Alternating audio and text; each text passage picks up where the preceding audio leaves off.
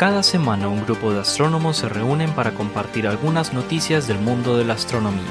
Este es el podcast del pregrado de astronomía de la Universidad de Antioquia. Estamos desde el observatorio, el podcast del universo.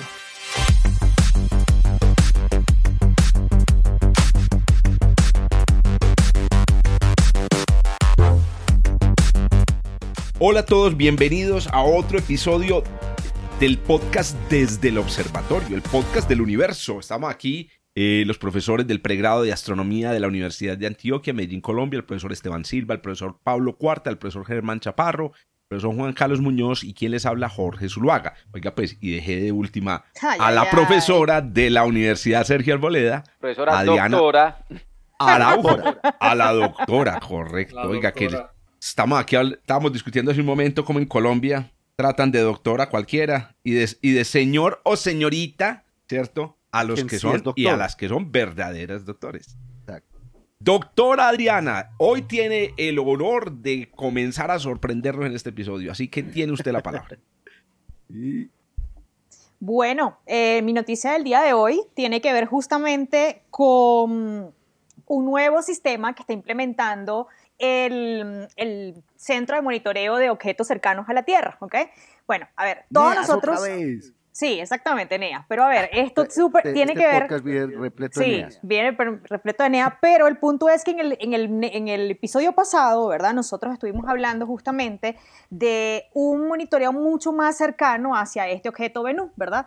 El, pues, el famoso Venus. Ahora, ¿qué ocurre? de nuevo, en el episodio pasado estuvimos hablando de un refinaron eh, la, probabilidad de impacto de este objeto. Ahora bien, cuando nosotros miramos, nosotros monitoreamos estos objetos cercanos a la Tierra, ¿verdad? Nosotros generalmente acudimos al, al CNOS de NASA, ¿ok? Es una página web, ¿verdad? Que es un site eh, especializado donde nosotros miramos los parámetros orbitales, miramos, miramos velocidad eh, de aproximación y sobre todo la famoso, el famoso numerito que nos dice a nosotros la probabilidad de impacto con la Tierra. Pues resulta que estos, este, mm, digamos, estos parámetros y estos números que tanto nos interesan de estos objetos cercanos a la Tierra están, digamos, em, son producto de un software, digamos, o, una, un análisis que se llama el Sentry, ¿ok?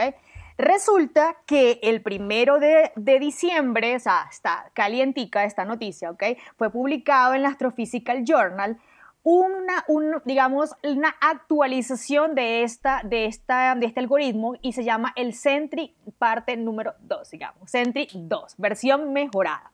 ¿Qué ocurre? Quiero, quiero, perdón Adri, que te interrumpa, manifestar mi voz de protesta contra los editores del Astrophysical Journal, porque cuando hemos sometido artículos de ciencias planetarias y exoplanetas allá nos dicen, ay no, el Astrophysical Journal ya no publica cosas de esas, ya sumétalo al Astronomical Journal. Y llegan y pues los gringos pues con su rosca y ahí sí meten en el Astrophysical Journal. Dejo aquí mi voz de protesta, que quede en el acta, querido y apreciado secretario. Súper, bueno, ya, fue voz de protesta del profe. Bueno, resulta, ¿verdad?, que el Sentry, es decir, el, el, el, el, algoritmo que está actual, de nuevo, en el, con el cual están basados los datos que nosotros observamos en esta, en el CNEOS de NASA, ¿ok?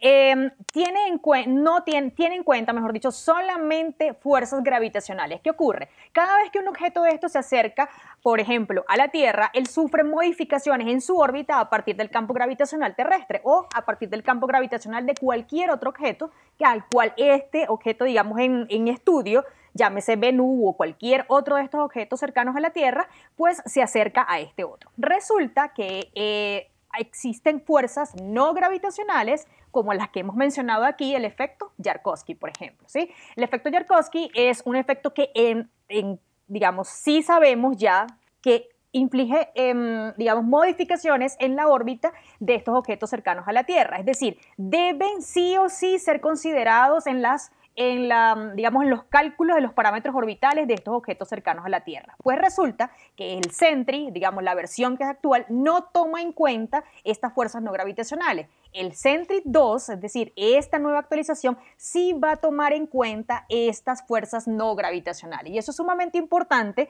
porque va ahora sí a darnos unos números más aproximados a realmente lo que podría ser una probabilidad de impacto de cualquiera de estos objetos. Objetos interesantes que tienen ellos en mira, pues son realidad, en realidad son dos el Bennu, Bennu y el 1950DA. Esos dos objetos son los, que, los objetos que más les tienen, digamos, cuidado y a los que más hay que tenerle estudio, ¿ok? Y sobre todo ese refinamiento en, los, en, cuanto a los parámetros orbitales, ¿ok? Ahora bien, eh, una de las, de los, repito, uno de los, de, los, de los aciertos más importantes de este nuevo software es justamente la implementa o la incorporación, mejor dicho, de las fuerzas no gravitacionales a los parámetros orbitales. Entonces, sumamente importante esto. Esto va a traer em, mejoramiento en cuanto a las probabilidades de impacto de, estos objetos, de cualquier objeto cercano a la Tierra, pero en particular de estos dos que acabo de mencionar, Bennu y el 1950DA. Entonces, bueno, ahí está la noticia. Pero no puedo creer, Adri, ¿verdad? ¿El, el CENTRI actual no incluye fuerzas no, gravitacionales? no lo incluye, no lo incluye. Fuerzas no gravitacionales no. Entonces, justamente eso, digamos que es el aporte más importante. Chambonísimo. Oiga, yo, y yo que estaba haciendo unos planes aquí de comprar unos terrenos basados en el Sentry actual. Ya no, ya no. Ya sé que me estaban mintiendo. No, no, no lo, no lo, no lo, no lo, no lo incluye. Fuerzas no gravitacionales no están incluidas. Entonces, en, en particular el efecto Yarkovsky. Exacto.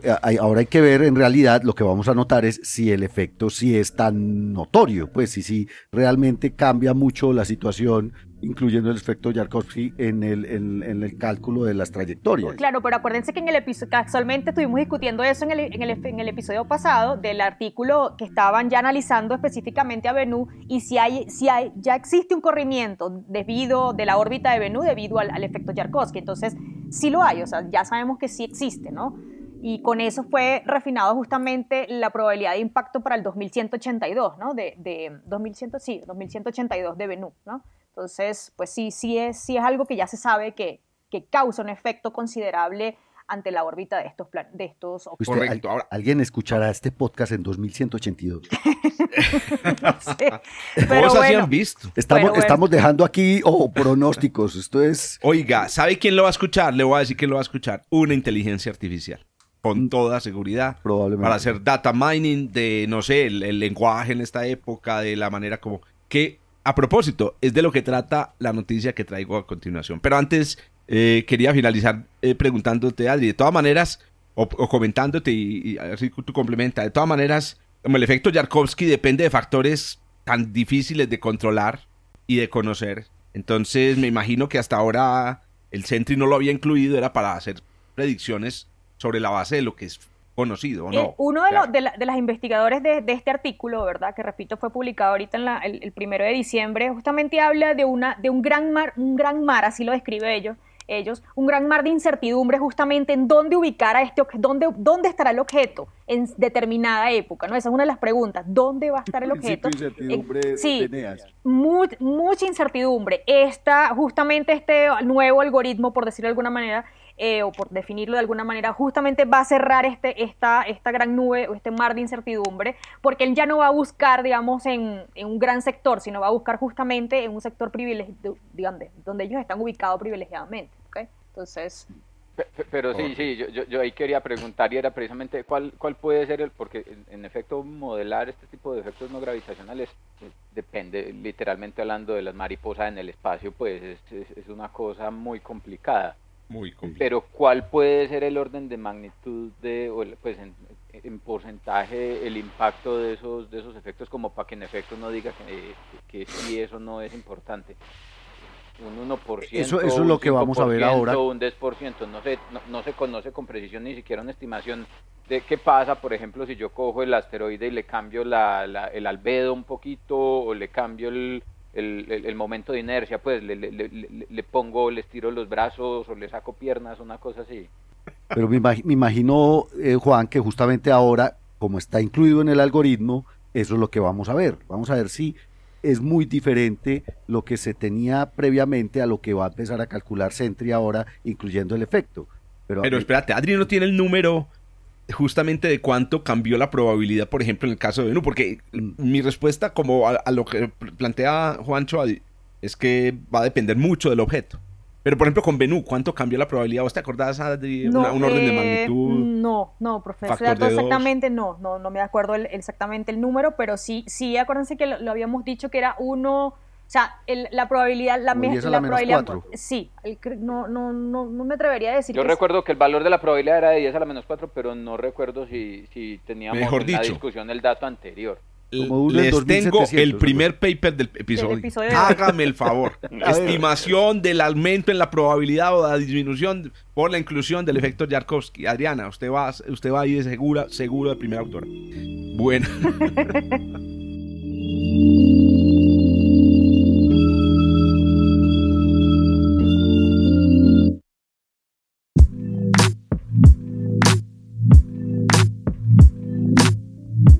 Bueno, muchachos, yo les tengo, a ver, no sé, una noticia, a ver, una, una noticia buena y una noticia mala. Ah, a ver, ¿Cómo la es eso? noticia buena. La- la- no, la mala, la mala, la mala. Ah, bueno, la mala es que Esteban tenía razón. Sí, sí. La mala es que Esteban tenía razón. Hágame el favor, se acaba de publicar. Se acaba, no, realmente salió en, en, en octubre en, en Icarus. eh, un paper, muchachos, que les digo que. Pues lo, lo tenía en remojo, lo tenía por ahí guardadito para leerlo. No tiene sino 120 páginas el, el, el papercito. Ah, no.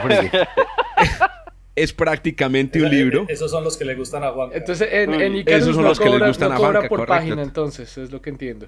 No, ah, no, no, Icarus no cobra afortunadamente para publicar, pero sí son muy quisquillosos. Pablo lo sabe bien. El caso es el siguiente, resulta que el paper se llama así. Las lunas son planetas. El- la utilidad científica versus la teleología cultural en la, ta- la taxonomía de las ciencias planetarias. Guau. Oiga, O sea que van a devolver a Plutón. Sí, yo, yo- Oiga, yo- conozco algunas de esas palabras, tiene sí. 120 páginas. sí, las he, las he- las he- las he visto uno por las ahí. escucha Bueno, por separado. Sí, sí, algunas de En, esas. en frases individuales. Bueno, el caso es que este, este, este, resultó ser, para mí, bueno, les confieso una cosa, cuando empecé a leer el abstract y, un poco la introducción, no entendí ni forro. Les digo que no entendí ni forro. Y por eso lo había dejado guardado, porque yo dije, ¿por qué? Porque este es un paper eh, entre, entre filosofía, historia de la ciencia, epistemología, y, y por la misma razón, pues nosotros no estamos acostumbrados a este tipo de terminología. Ahora después de, pues, ustedes saben que para los, todos los que están aquí sentados saben que nosotros pues tratamos de pasar por los papers un poco por encima, no podemos sentarnos a leerlos en detalle y efectivamente eso me pasó, pero les digo que este paper lo voy a leer con todo detalle, porque Pablo, vos que también que enseñas ciencias planetarias, este paper podría poco redefinir la manera como estamos hablando de la taxonomía en ciencias planetarias.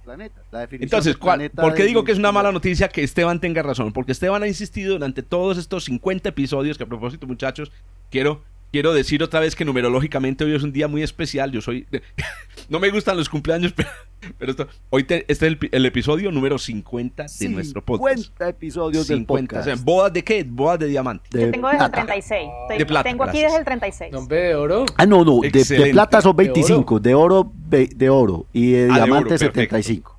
de oro. Bueno, entonces Esteban diamante, viene diciéndonos desde el principio de los 75. tiempos que Plutón sí es un planeta. Así, así se llama el primer capítulo. defiende. Piloto. Esteban insiste que Plutón es un planeta.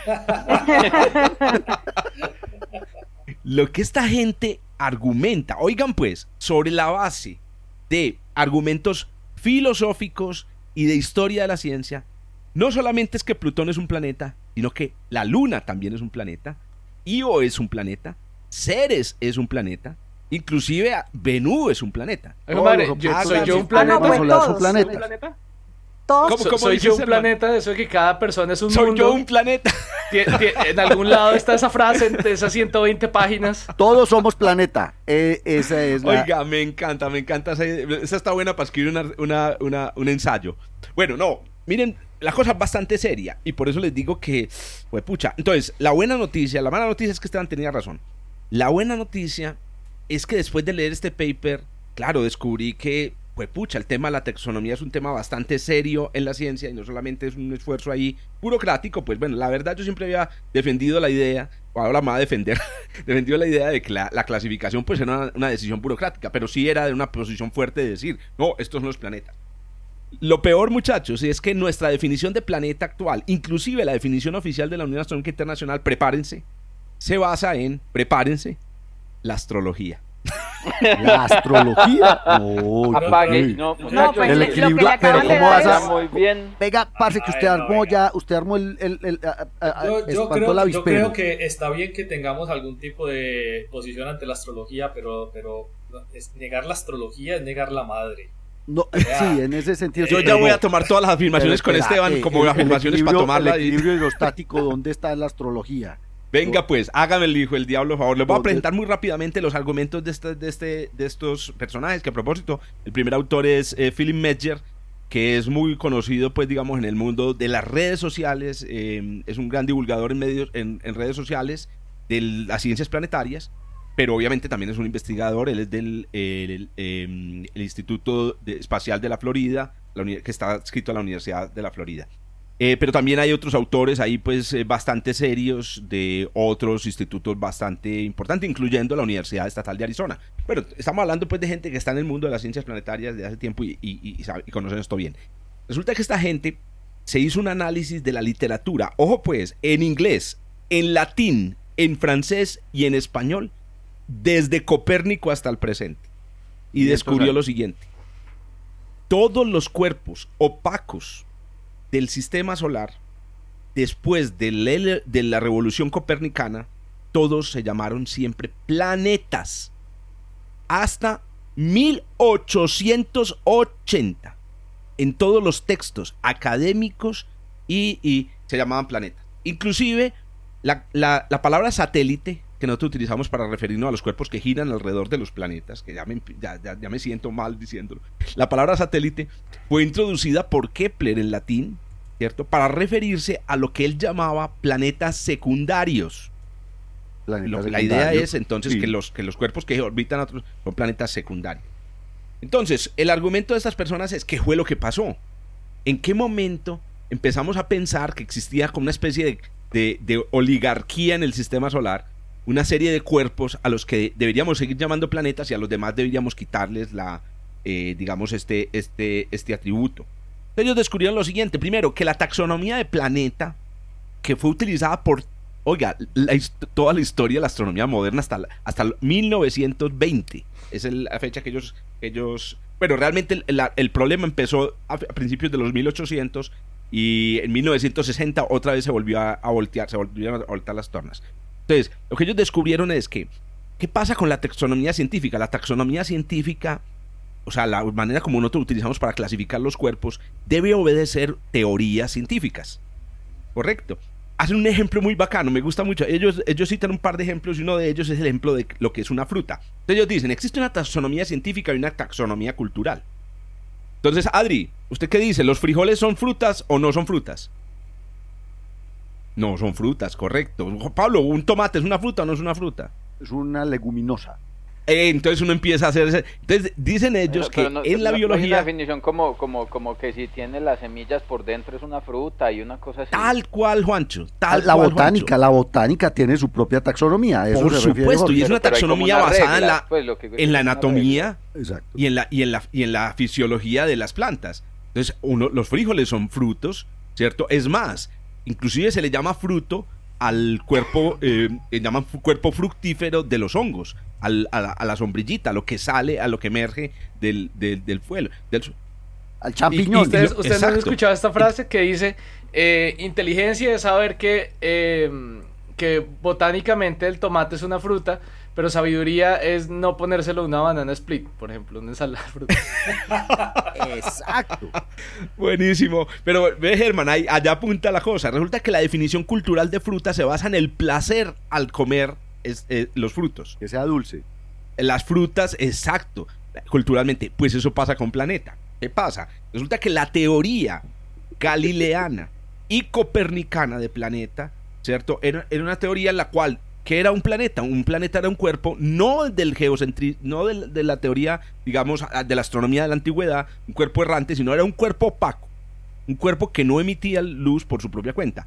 Y todos los cuerpos opacos se llamaban planetas. Y la verdad, pues tenían, tenían toda la razón. Correcto. El, el asunto fue evolucionando cuando Galileo descubrió que la luz cenicienta era una evidencia, aunque algunos dicen que fue Da Vinci, de que la Tierra también reflejaba luz como los otros planetas siendo un cuerpo opaco, él dijo, ah, la Tierra entonces también es un planeta. Y repito, se hablaba de planetas desde el tiempo de Galileo. ¿Qué pasó a principios del siglo XIX que volteó las tortas? Y ya va- vamos llegando pues como a la solución que esta, esta gente plantea. Lo que sucedió a principios del siglo XIX, pónganme atención, es que el 90% de la población en el mundo ya había aceptado el modelo heliocéntrico. Porque el modelo heliocéntrico, el modelo geocéntrico del sistema solar se mantuvo hasta los hasta los mil, hasta finales de los 1700. La mayoría de la población creía en el modelo geocéntrico todavía a finales de los 1700. A principios de los 1800 empezaron a aceptar el heliocentrismo, pero venían ya contaminados del geocentrismo. ¿Y qué pasa en el geocentrismo? Que hay cuerpos especiales, que hay cuerpos que tienen su... Hay una te- teleología, hay una teleología que ahí viene una parte, la teleología que es la idea de que hay una, una intención en el mundo, una intención en, en- en la manera como está organizada eh, la Una naturaleza. estratificación.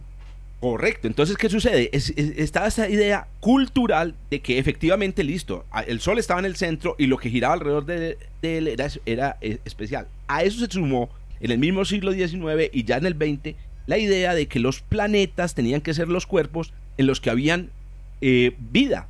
Por ejemplo, la Tierra es un planeta, pero la Luna, como es, es, un, territorio geológico, digamos, em, desértico, no debe tener vida, entonces no debe ser considerado un planeta. Pero a eso le sumaron la astrología. Porque en la astrología, eso sí es muy cierto, los planetas, los cuerpos que se conocían en la antigüedad, los únicos planetas que se conocían en la antigüedad, eh, tenían un valor mágico importante. Entonces Mercurio tenía un valor mágico importante, Júpiter tenía un valor mágico importante, pero Ceres, que fue descubierto posteriormente, pues es eso, no, no tiene nada que ver con la astrología, entonces no va, ¿cierto? Y obviamente las lunas de Júpiter tampoco estaban dentro de la astrología. Y entonces se creó esta cat- eh, categorización, esta separación en las cosas. Entonces miren la crítica que hace eso, ya voy terminando. La, la crítica que hace esta gente, y es muy dura, es que los que decidieron en el año 2006 qué íbamos a llamar planeta, lo hicieron sobre la base de la taxonomía cultural. Es como si los botánicos se reunieran a clasificar las, las frutas y dejaran por fuera a los tomates y a los frijoles, ¿cierto? Cometiendo el error de excluirlos por una teoría que es cultural. Y este es el último detalle, la propuesta que ellos hacen. La propuesta que ellos hacen es, planeta es cualquier objeto sólido que sea capaz de producir suficiente complejidad en su superficie hasta llegar al nivel incluso de producir vida.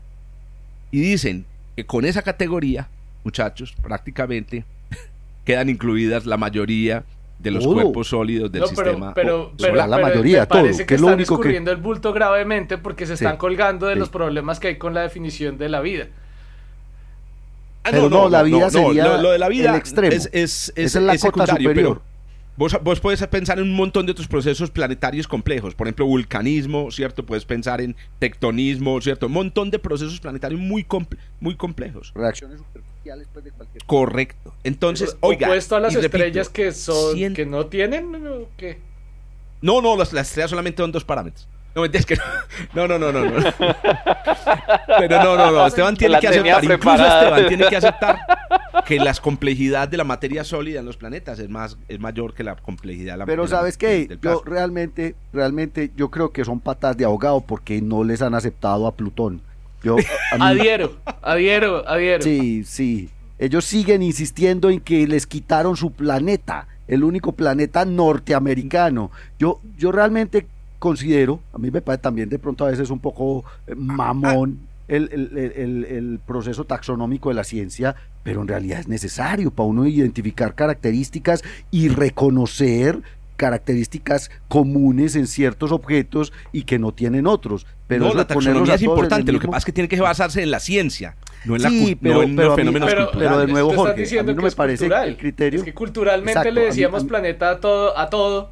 Entonces, no, no, Entonces- no, culturalmente no, cientificamente. No, eh, No, no, no, cultura no, Aquí- llamar Aquí planeta. obviamente No, ah, no, no, claro, todo una es cultura. discusión muy, muy filosófica sobre lo que están hablando ustedes, pero pues, Es el la, la- la ciencia no es un ente independiente del hombre. Eh, si- De la si cultura. ello, pues. No, Del de- hombre, no, de la humanidad. de la humanidad. Eso es una, Correcto. es Quiero una decir, la ciencia existe porque nosotros existimos. O sea, al universo le importamos tres pepinos y si se explica o no se explica no tiene nada que ver. Y los cambios culturales asociados a cómo definimos cosas están asociados a- a- a- al hombre en sí. No pasa nada. No entremos la en ese detalle.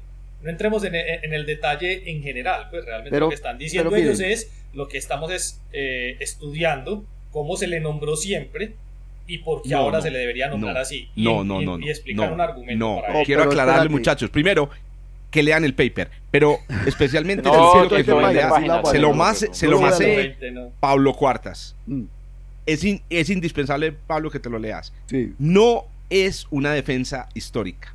Es una defensa desde la teoría del conocimiento y la ciencia. Pero entonces, Léanselo, eh, tiene muy buenos argumentos, está muy bien co- construida la argumentación y obviamente esto no va a cerrar, yo tampoco estoy diciendo que esto va a cerrar la, eh, eh, la, la discusión, la discusión. pero creo que tienen un punto y yo, y yo ahora estoy leyendo este paper con mucho más cuidado y me parece que el punto es bien interesante. Pero de todas maneras, yo también, digamos, para cerrar, diría que plantear pues que el, el equilibrio hidrostático no es un digamos no es un factor científico a tener en cuenta para definir un planeta ya también es irse un poco al extremo yo Pero un momentico, un momentico, la luna también está en equilibrio estático, Pablo. ¿cómo así así? pero la luna no la luna ¿La luna orbita qué? claramente un planeta No, la luna está alrededor, en- eh, hace parte del sistema solar, simplemente que Ah, guarda una eso, relación entonces- dinámica. entonces nuevamente los metemos a todos en el mismo costal Es que ese es el punto. Entonces, miren, al- a, la hora de la verdad, eh, entonces nos encontramos con dos extremos, porque ellos no están defendiendo a Plutón. Ellos están defendiendo Eh, a todos los cuerpos del sistema solar. Está el extremo, digamos, burocrático del 2006 de la IAU, que solamente deja ocho cuerpos que van a llamar planeta, y este es el extremo, digamos, mm, el extremo opuesto que yo no llamaría nihilista, y es todos. To- Todo lo que no todos una somos estrella. iguales. To- todo lo que no esté fusionando vainas en su interior. hidrógeno es planeta, planeta. No, no, hay, hay, hay fronteras también. Depende de la complejidad. La- la super- en la superficie de un meteoroide de un metro no ocurren me- fenómenos complejos, porque es un, re- es un Ah, remanente básicamente. Ok, pero esos límites, Sí. esos límites son los que no tengo ahorita entonces claros. No, no, No, y no pero es tan claro. espérate que sí suceden fenómenos complejos, se crea agua a partir de viento solar, yo se los dije la semana pasada. Entonces, eh, Mm, La frontera no está clara, es, es cierto Pablo y, y Germán, es cierto, pero me parece que ellos ponen un punto interesante. Entonces ahí, ahí les dejo las 120 páginas para que la lean. Claro, quiero aclarar una cosa, son 120 páginas, es porque claro, Icarus apenas le está entregando a uno la versión, ¿cómo es que? La versión en draft, a doble espacio, etcétera, pero cuando salga van a ser 85. Ah, bueno, bien. Ah, bueno. Muy bien, Menos mal.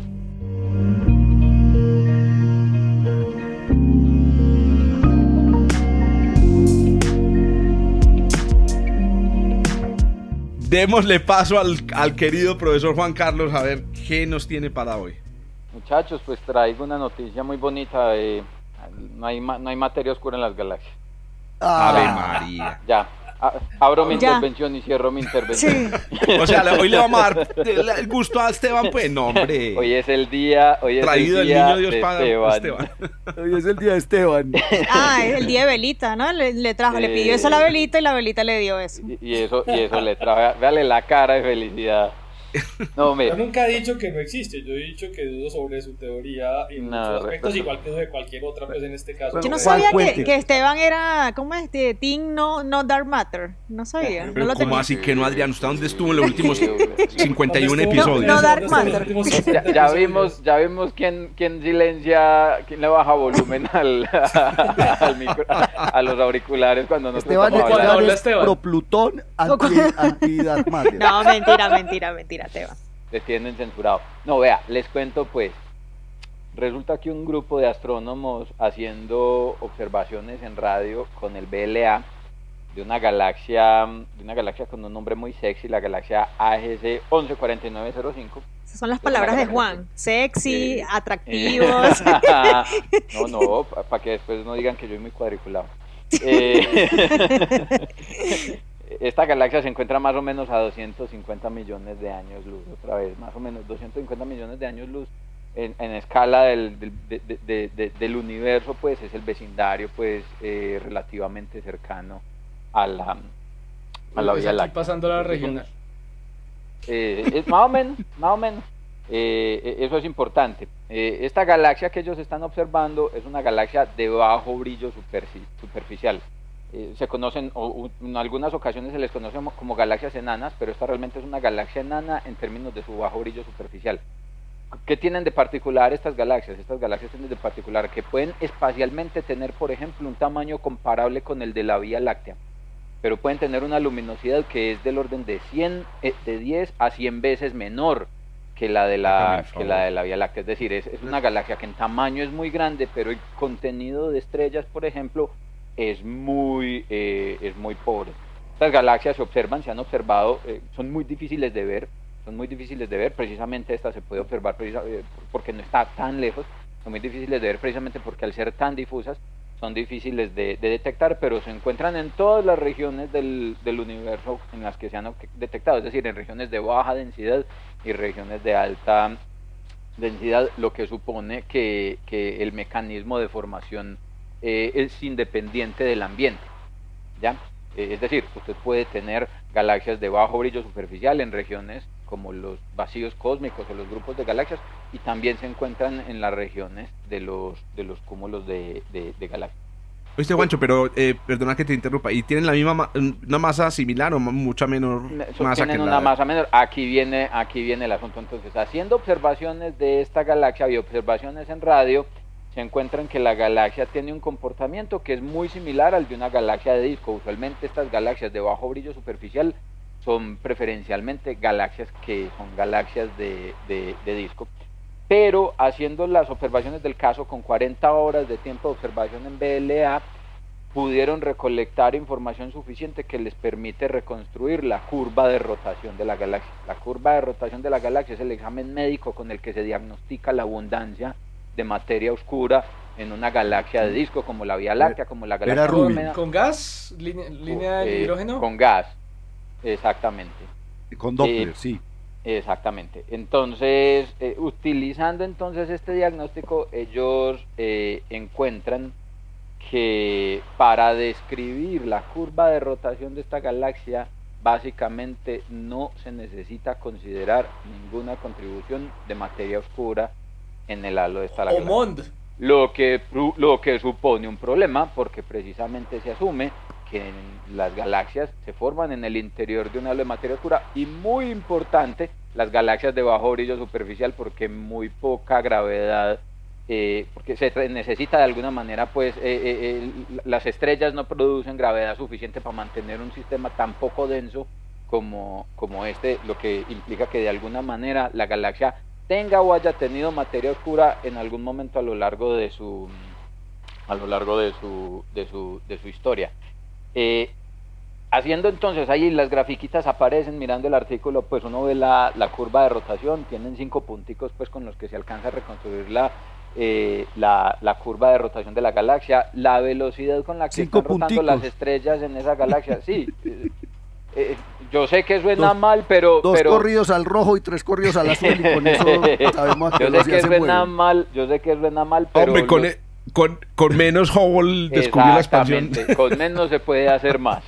Eh, la, lo, que muestra la curva de rotación aquí es que esa galaxia no se mueve o no rota a más de 30 kilómetros por segundo, muchachos. A la velocidad de la, la Vía, la Vía Láctea rota a 250 kilómetros por segundo. Precisamente allí es donde aparece la necesidad de poner la materia oscura. Usted necesita un motor que empuje una galaxia completa que a le dé el boost, que le dé el boost. Y ese motor, exactamente, y ese motor es, es la materia oscura en estas galaxias las estrellas se están moviendo tan, tan, tan, tan lento, están rotando tan lento que literalmente hablando no se necesita ningún tipo de contribución de la materia oscura para tratar de explicar la velocidad a la que se mueven las estrellas. Esteban podría estar muy contento, pero no. Entonces resulta que la gente después de hacer el análisis de la dinámica de las estrellas utilizando nuestras teorías newtonianas, la cosa no funciona, pues le pasan los datos a un modelo mondiano y tampoco. Eso. Eso. eso, eso es lo que iba a decir. tampoco, es el día, tampoco el día Pero suponen que porque yo soy de los que digo que la materia oscura no es lo que se está diciendo, suponen que de entrada voy con Mond. Exacto, exacto. El que no es, el que no es mi amigo es mi enemigo. Yo solamente dije Mond. Yo no dije que te gustaba. Ah, esto venga, lo que va a hacer porque lo es... utilizaste como argumento para quitarme No, no. La, la sonrisa de la cara. No, no, pero es, no es por molestar. No, es por- pero por espérate, molestar. yo, yo sí creo, yo sí creo que, digamos, modelar la, la, la rotación de esta galaxia sin materia oscura no está diciendo que no exista materia oscura. Exactamente, diciendo- no, entonces por eso allá voy, allá en voy. esta Aquí lo región del importante, aquí universo lo importante específica es. La densidad es mucho menor, puede ser. Exactamente, entonces aquí, aquí lo importante es esto. Entonces lo primero es que se encuentra que esa galaxia en el contexto del, del, del marco teórico pues de, eh, eh, de concordancia pues con materia oscura no tiene, no tiene materia oscura, no se necesita un halo de materia oscura para explicar la observación y si uno dice pues en principio o en teoría todas las galaxias deberían estar hospedadas en un halo de materia oscura pues esto es una falla para el modelo, pasemos esto por Mond, pues resulta que Mond tampoco es capaz de, de explicar el observable. Y aquí es donde viene entonces precisamente la discusión que se abre en este sentido y es entonces, ¿qué es lo que está pasando en galaxias como esta y cómo se forman, por ejemplo, entonces galaxias como esta en las que por algún mecanismo hay algunas propuestas en efecto que se conocen de tiempo atrás eh, que, que obligan o que motivan precisamente a que la galaxia se forme eh, básicamente desprovista de, de un halo de materia oscura. Mecanismos como cuáles, por ejemplo, cuando la galaxia está interactuando con otras galaxias en el, en- en el vecindario de un cúmulo, puede perder materia oscura en, en- en- en- en un mecanismo de, de tidal stripping, de eso es desgarramiento de marea, que puede afectar no solo a la distribución de variones y gas, sino también a la materia oscura.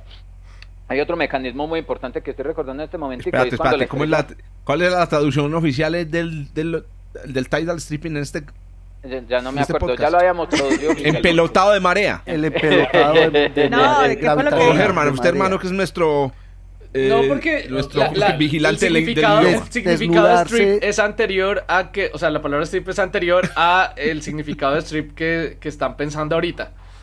Del striptease. El striptease es, e- ese uso es de que es strip, es strip. más reciente, pero prefiero el de Juan Ah, Carlos que es desgarramiento o, o quit- o quitar, arrancar. Desgarramiento. quitarle la, Desgarramiento. quitarle la materia Eh, oscura. Hay otro mecanismo, por oscura ejemplo, las explosiones de supernova. Las cuando, una, cuando una galaxia se está formando, las explosiones de supernova muy poderosas remueven gas, remueven gas eh, y con mucha eficiencia. Cuando usted remueve gas de la galaxia, cambia el pozo de potencial gravitacional del halo, cambia la energía, la distribución de la energía del sistema y partículas de materia oscura, no una cantidad, eh, un- y un- en, en una buena medida, una buena cantidad, puede escaparse del sistema. Explosiones de supernova sucesivas a lo largo del tiempo durante el proceso de formación de una galaxia en los, en los estadios tempranos pueden promover, por ejemplo, entonces que una galaxia como esta se forme en un halo de materia oscura con una profundidad muy bajita, es decir, en un halo de materia oscura eh, muy, muy livianito.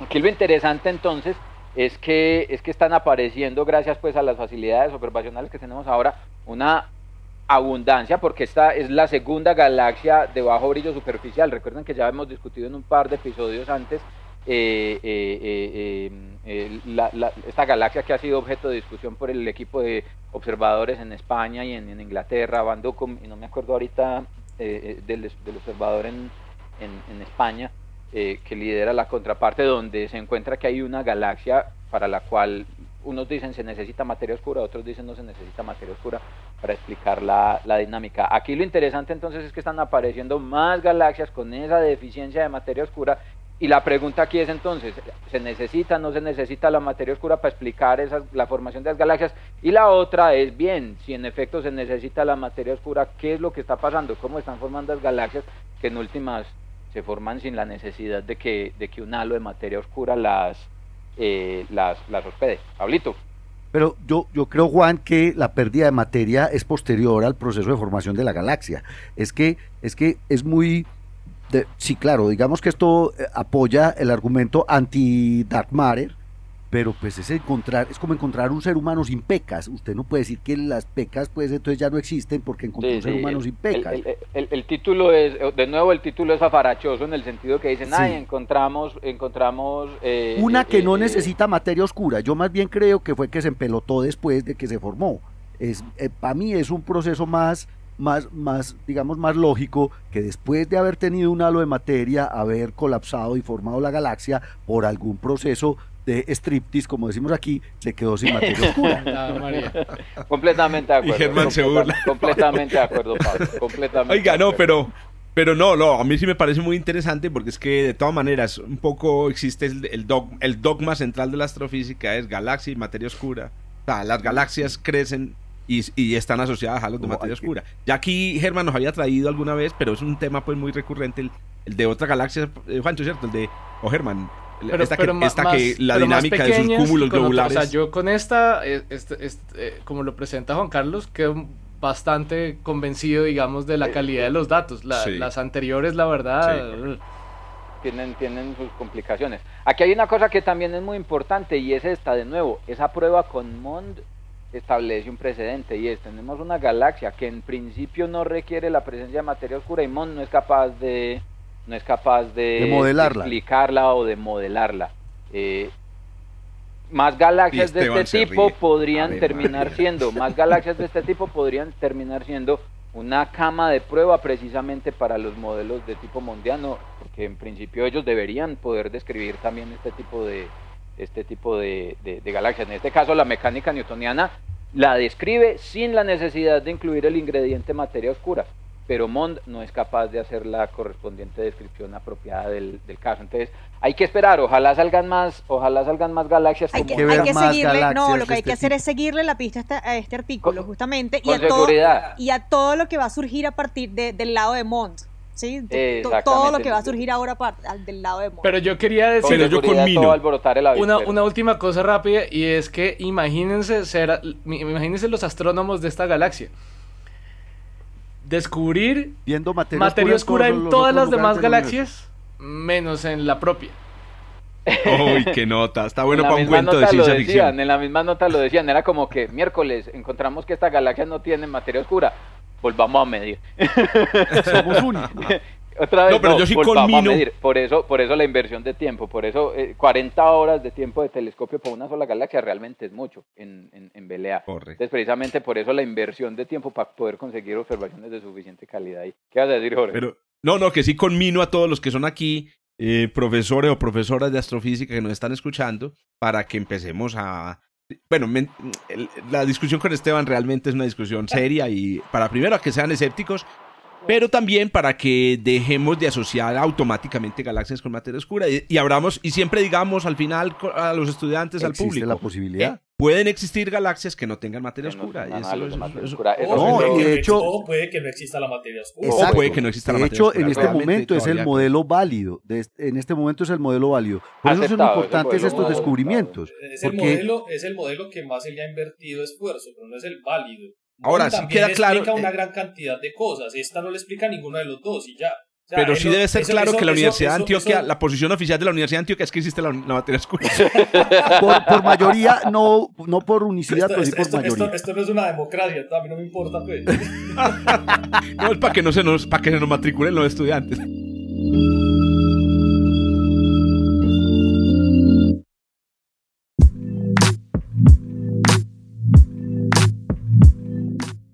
Bueno, don Pablo, no le Bueno, más vuelta pues. a esto, hermano, y hágale. Oiga, pues. hablando de descubrimientos, hermano, yo le traje descubrimientos de exoplanetas que a mí me encanta cada vez que se encuentra un nuevo mundito, por chiquito que sea, pero este es muy especial. Oiga, este, este paper es como del CERN, hermano, más de 70 autores. Imagínese más de 70 autores Vamos a para verlo. describir un planetica del tamaño de Marte con la composición de Mercurio, que es que eso es lo, interesante. Pero además es un enano chiquitín, ojo, pero no planeta enano con la clasificación de la Unión Astronómica Internacional.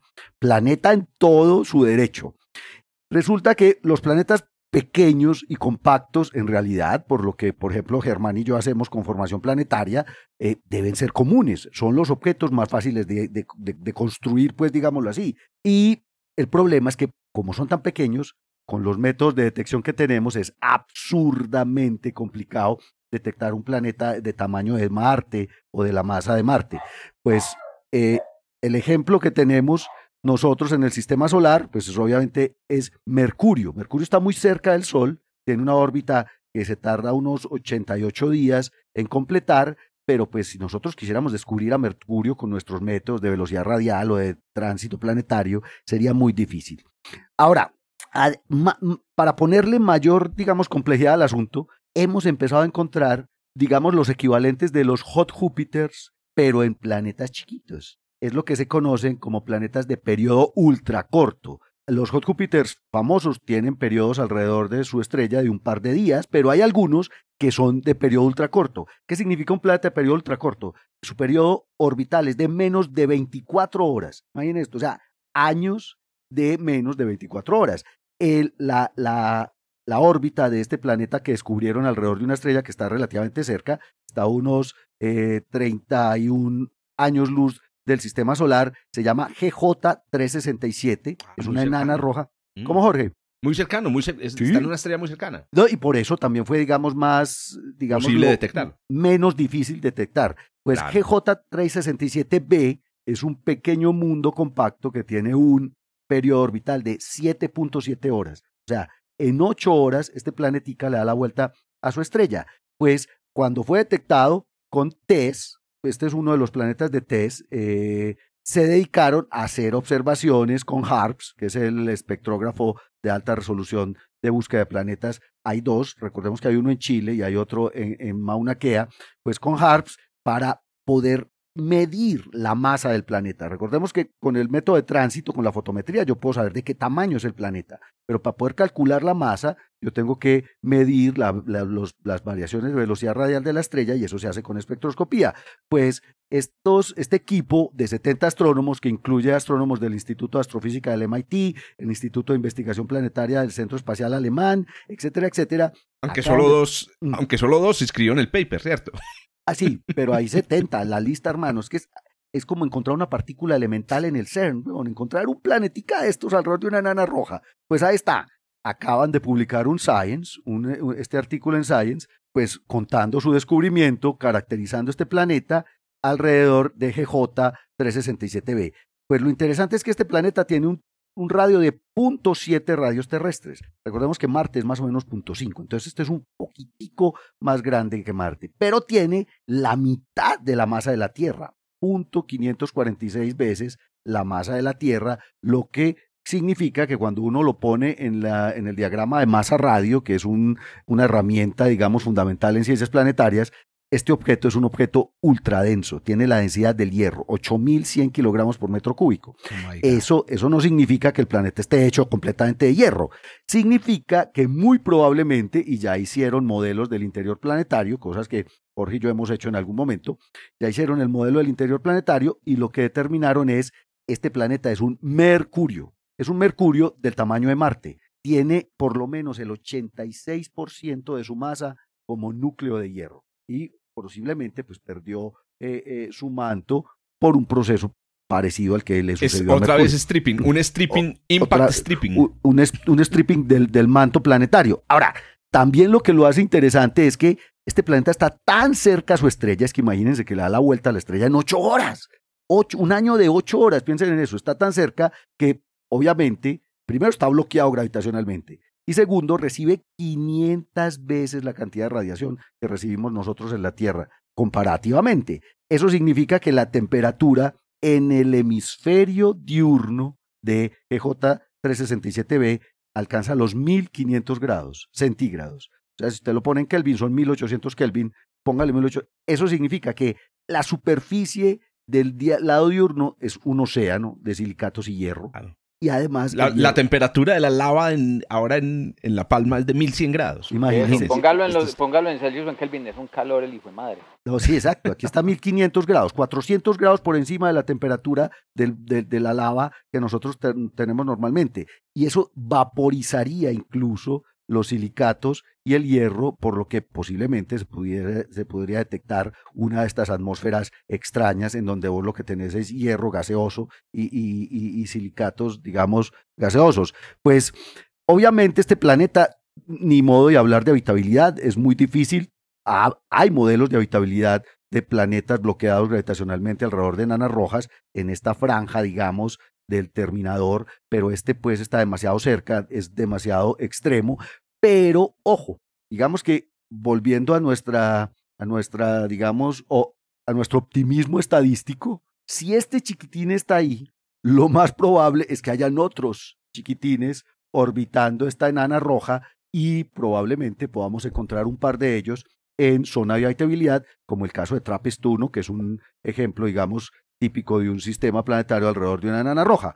Pues desde 2019, con TESS y con HARPS, estos astrónomos, 70 en este artículo de Science, se dedicaron a estudiar este pequeñín y sencillamente lo que esperamos es que en futuras observaciones se puedan encontrar señales de otros planetas en este sistema. Ahí está, un ultra rápido, ultra denso, pequeñito, alrededor de GJ 367. Aquí a Pablo. 31 años luz. Mm, Eh, ¿Tenés el dato de cuántos confirmados planetas, exoplanetas hasta hoy? 4860.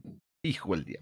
En estos días creo que descubrieron, ¿cierto? En un sistema de inteligencia Con artificial. no de artificial, ello pero, esos, pero eso lo que hicieron fue confirmar muchos de los candidatos de TESS y de Kepler y Ah, todavía y todavía no ha salido, digamos, oficialmente la lista de los nuevos. Todavía, o sea, cuando salgan esos 300, ahí hay Ah, varios correcto. que están confirmándose, pero vamos a pasar de los 5000. Vamos a con- Perfecto. con esos resultados vamos a pasar de los 5000 planet- exoplanetas confirmados. Ahí Muy está, bien, pues. hombre, Paulinche. Ahí tienen pues una nueva, un, nu- un nuevo, una nueva categoría, fue pucha, de planeta exoplanetas. Cada día des- descubrimos más cosas bajo el sol.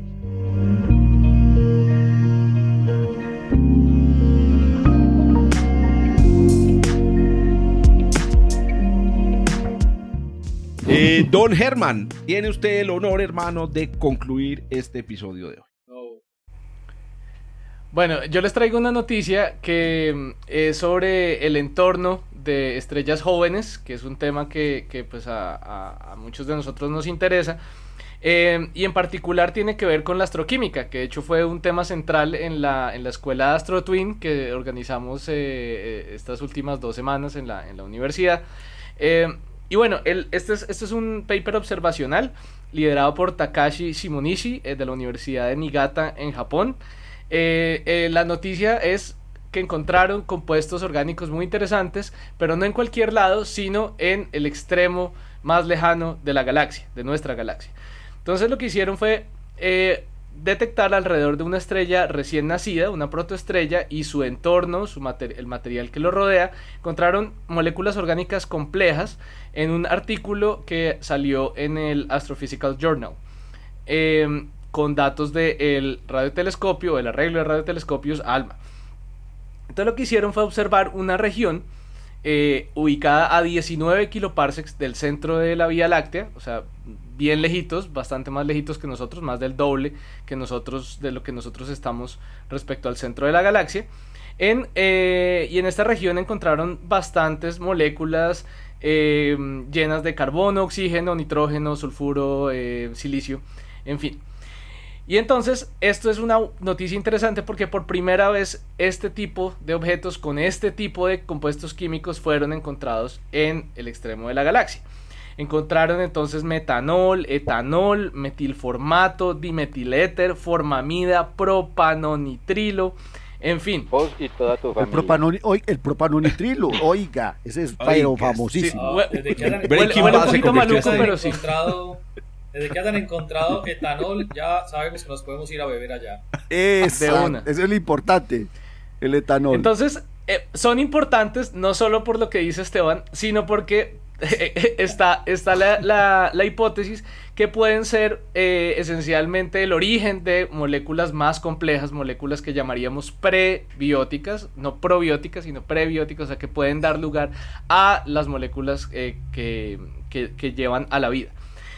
Lo interesante de esto es que estas, las abundancias que encuentran de estos compuestos orgánicos son muy parecidos a objetos que ya han sido encontrados, a, entornos que ya han sido encontrados en la parte más central, más cercana al centro de la Vía Láctea, la- la, digamos, la parte interna. Eso significa que esos compuestos orgánicos son formados con la misma eficiencia, pareciera, en regiones tan lejanas que su ambiente es muy diferente a lo que ocurre en nuestro vecindario solar. ¿Por qué? Porque resulta que, eh, o sea, por- o porque es raro esto. Porque se cree que la parte externa de nuestra galaxia tiene más bien un entorno más parecido a, como, como así, así como en el sistema solar la nube de Oort y, y de donde vienen los cometas pensamos que ese es el material, digamos, prístino, parecido a como era el sistema solar cuando era joven. También eh, se piensa que las partes más externas de la galaxia también son más prístinas y han experimentado menos estos ciclos de formación y destrucción de estrellas que enriquecen el medio interestelar y aumentan lo que llamamos la metalicidad, que es esencialmente todo lo que no sea hidrógeno y helio. Entonces, eh, con esa baja abundancia de elementos pesados que esperamos que haya en el extremo de la galaxia, pues esta es una noticia sorprendente. Eso significa que de alguna manera estamos pudiendo formar compuestos orgánicos complejos eh, más eh, a, regiones donde no tenemos alta metalicidad. Em, eso puede ser interesante porque además nos puede también informar sobre en qué regiones esperamos que haya eh, vida. vida. Sí, no solo, no, no, no solo va a haber una zona ricitos de oro así súper especial cuando la metalicidad tiene un valor súper específico, no, puede ser un poquito más, un poquito más interesante. Obviamente esto es una golondrina, no llama verano, esto es una observación y están planeando hacer muchas más observaciones para ver a dónde nos lleva esto. Esto, esto tiene que ver un poco con la definición de zona habitable galáctica. No, o sea, estamos encontrando regiones digamos, del medio interestelar enriquecidas con, con elementos pesados, enriquecidas molecularmente, que es fundamental para lo que tú decías, en donde no esperaríamos. Y, también, Enrique, porque estos elementos, estos compuestos químicos de, o por qué aparecen en estas condiciones porque se forman bajo periodos de tiempo bastante largos, en frío, como lo aprendimos en esta escuela, se pueden formar en frío en, la superficie de granos de polvo en el medio interestelar, pero es cuando hay un colapso, cuando se comienza a calentar todo este material que se evapora y ahí es cuando lo, podemos ver, cuando se evapora y se vuelve gas cuando y tiene líneas de emisión, ahí es cuando lo podemos ver. Entonces, posiblemente este material se formó hace muchísimo tiempo, cuando la galaxia era joven, posiblemente. Entonces, también puede ser que las condiciones para formar vida también estaban no solo muy lejos, sino también muy atrás en el pasado.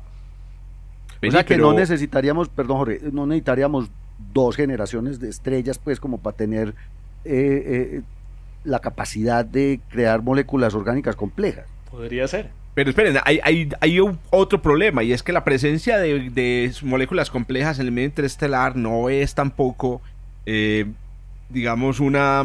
Eh, eh, un qué, una, un soporte para que haya una suficiente metalicidad para formar planetas, ¿sí me entienden? Porque es que el mm. problema de las regiones exteriores es que no hay suficientes elementos pesados. No hay hierro, los silicio y oxígeno. Los que hay forman alcohol. alcohol etílico. Pero, pero vení, tengo una pregunta para Germán y para Juan Carlos y es, ¿qué, ¿qué se, se plantea en el paper sobre el, mixing? Porque es que yo he oído hablar de que realmente la galaxia puede tener un mixing más, eh, más mm, digamos, complejo de lo que pensamos. Y ese material, estas sustancias podrían llegar desde regiones de mayor, de, mayor metalicidad y haber terminado allá. Yo aquí estoy mm. precisamente pensando en, cómo diablos llegó ese material allá, porque el mixing que conocemos es el mixing estelar. La migración estelar ah, saca y mueve estrellas eh, hacia el centro y hacia afuera de la galaxia a través de diferentes mecanismos pues que, en los que se ven Ah, pero ahí está, esas estrellas mueren y dejan ese material ahí en, el medio. Exactamente, entonces ahí, ahí, la pregunta es cómo llegó esa, ese material a la periferia y, y, se me ocurren dos. El primero es uno, pero el asunto es que es extremadamente ineficiente y es el del mixing. El asunto es que la estrella, pues digo ineficiente y es que, que hombre, una, así como lo dice Germán, una golondrina, una golondrina no de verano, una estrella no, no, no, no lleva suficiente material químico para enriquecer el medio interestelar en estas proporciones. Y para que lo haga, pues además tiene que ser una estrella que tenga suficiente masa y, y, y, el tiempo de trailing, el tiempo de viaje de una estrella eh, a través de la galaxia eh, puede llegar a ser mucho más largo que el tiempo de vida medio de una estrella masiva que pudiera explotar, por ejemplo, como, como supernova. Estoy pensando más bien en el material depositado, por ejemplo, en las partes externas del disco a través de colisiones con otras galaxias, de interacciones con otras galaxias. Ese material que si viene preenriquecido mm, químicamente, probablemente si pueda, si pueda eh, en algunos lugares en, en la galaxia eh, eh, eh, enriquecer químicamente el, medio. Eso me parece que sería un, escenario un poquito más probable que, que el, de, el del viaje, pues, que la licuadora Uy. en la galaxia esté funcionando. Esteban, alcohol extragaláctico, hermano. No, Con yo eso le creo- digo yo todo. Creo, yo creo que Juanca, Juanca con la segunda teoría apunta un poco más a lo que debería ser así. Y si nos ponemos a pensar en todos los eh, Stellar Streams que se están encontrando ahorita con Gaia, Sí, señor. es muy probable que la, la interacción con ena- galaxias enanas durante todo el proceso de formación haya dejado residuos de ese estilo por allá. Germán, ahí tiene paper, hermano. El segundo paper del episodio. Ahí está. Ya tenemos un paper. Modelos de enriquecimiento, Enriquecimiento de la parte exterior ilícito. de la galaxia. Galáctico. Enriquecimiento ilícito de moléculas Y, y para complejas. poderlo escribir hay que tomar etanol. Oiga, vuelve y repita una de, las, de, lo- de los nombres de las moléculas, eh, Germán. Bien, el- los nombres de las moléculas. La más La complicada. más complicada, a ver, eh, Propino- propanonitrilo. Propanonitrilo. C2H5CN. No, porque les- No sé si ustedes conocen la historia de la mm, titina. Que La es titina. la titina. La titina Una- una amiga- es eh, un compuesto químico, el compuesto químico con el nombre más largo, con el nombre más largo que se conoce. El nombre tiene miles de letras y se demora uno tres horas en leerlo. Empezar rápido. Por eso por le favor. pusieron titina. Empieza así: metionil, treonil, treonil, glutaminil. Oiga, y una persona lo grabó, está en YouTube, búsquenlo en YouTube. El nombre de llama- la No, pero el ese- te- es el podcast más eh, a un man además- tratando de No, decir no, tiriri, tiriri, tres tarara, tarara. horas. Sí, sí, o Tres sea, horas, man, tiene el récord del podcast más aburrido grabado en toda la historia. Bueno, y para que no aburramos más a nuestros oyentes, terminemos por aquí, muchachos. Nos, nos escuchamos entonces en el próximo episodio. Chao, chao. Chao, chao, cuídense Chao, mucho. chao. Gracias por escuchar desde el observatorio. Estamos en Spotify, Apple Podcast, Google Podcast y muchas más plataformas. Realizado por Jorge Zuluaga, Esteban Silva, Pablo Cuartas, Juan Carlos Muñoz y Germán Chaparro, profesores de astronomía del Instituto de Física de la Universidad de Antioquia. Con la producción y edición de quien les habla, yo soy Giraldo, pregrado de astronomía de la Universidad de Antioquia.